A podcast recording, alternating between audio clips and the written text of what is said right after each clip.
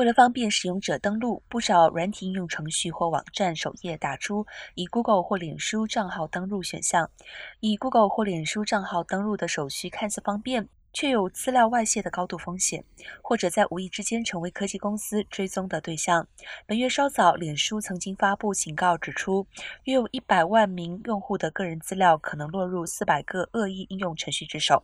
资料外泄是因为使用者在第三方平台按下以脸书账号登录选项的关系。谷歌发言人则表示，使用者在授权许可操作中对是否分享档案资料拥有选择权与控制权。